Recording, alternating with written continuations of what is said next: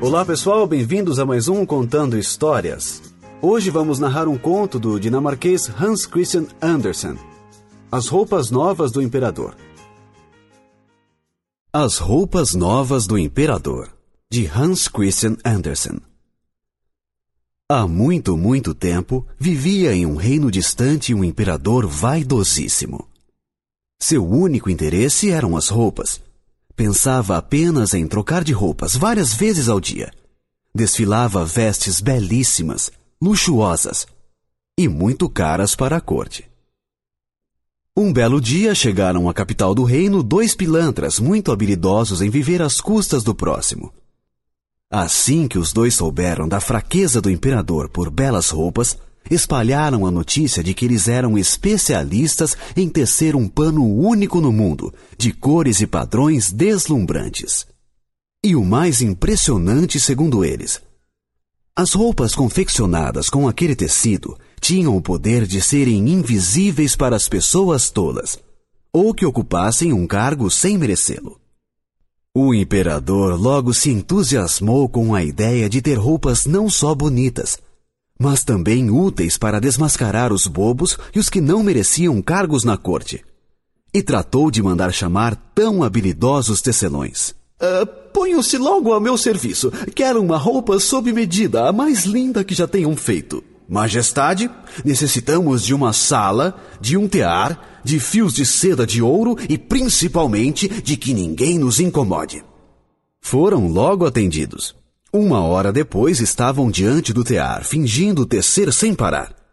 E assim continuaram por muitos dias, pedindo cada vez mais seda, mais ouro e mais dinheiro, é claro.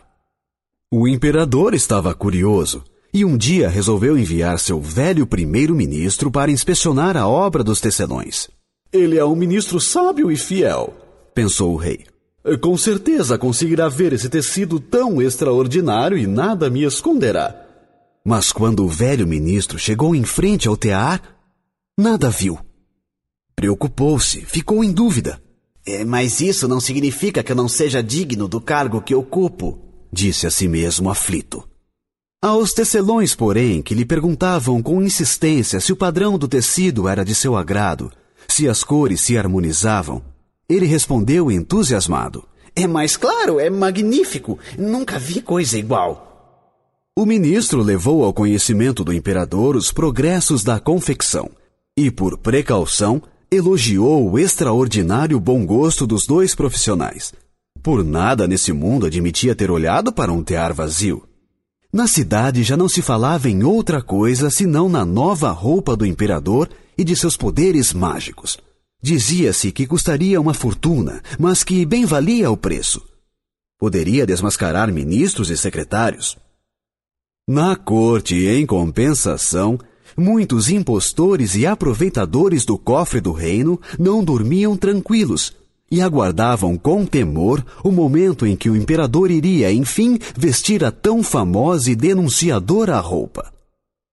Transcorreram mais cinco ou seis dias, e o imperador, que não aguentava mais esperar, resolveu ir em pessoa visitar os tecelões.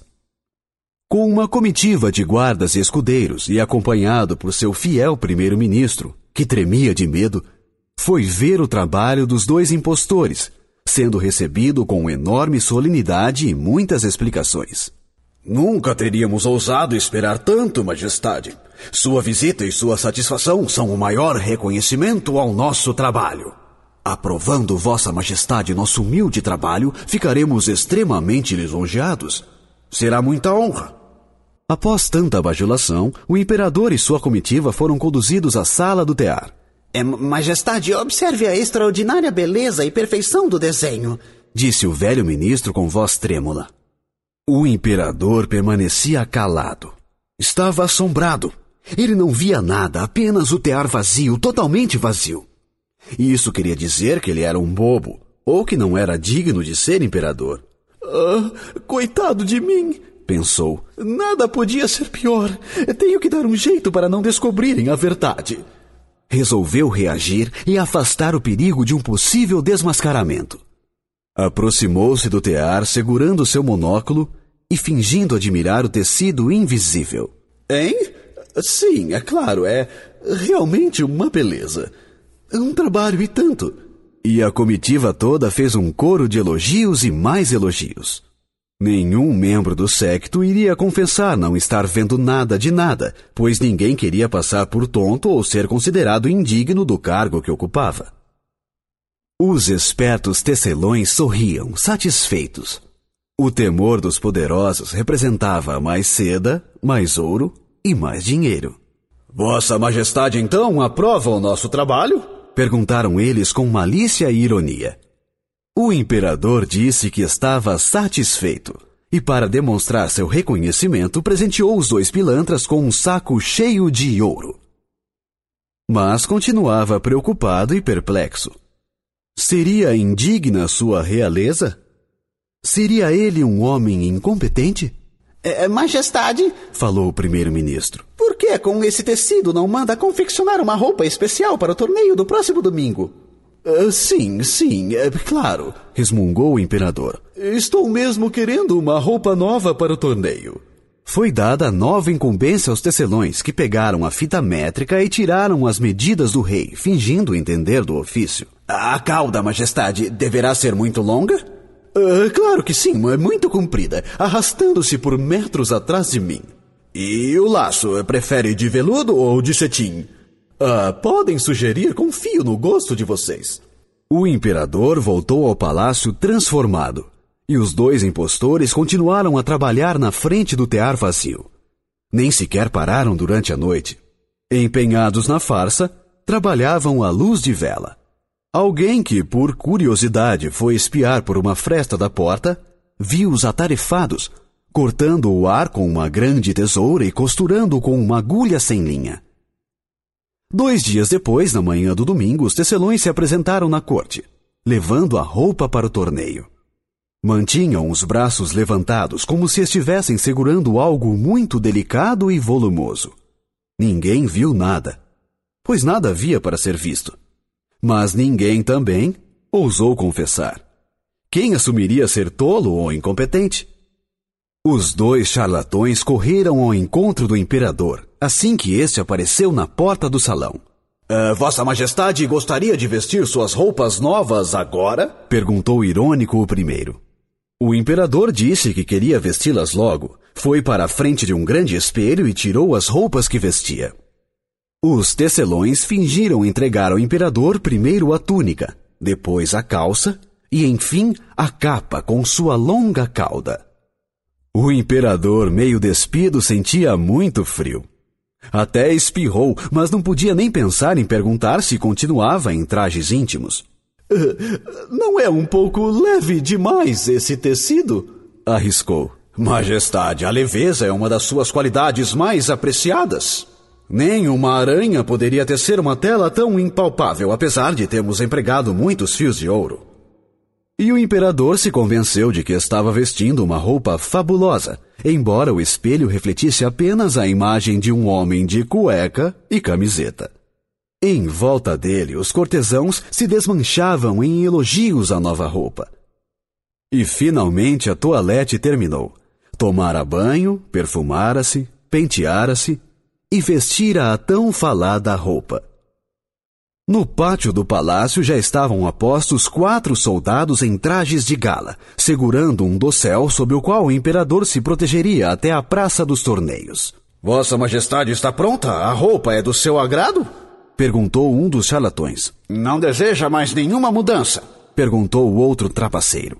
O imperador deu mais uma olhada no espelho, perplexo e desconfiado, e respondeu: Uh, claro, podemos ir.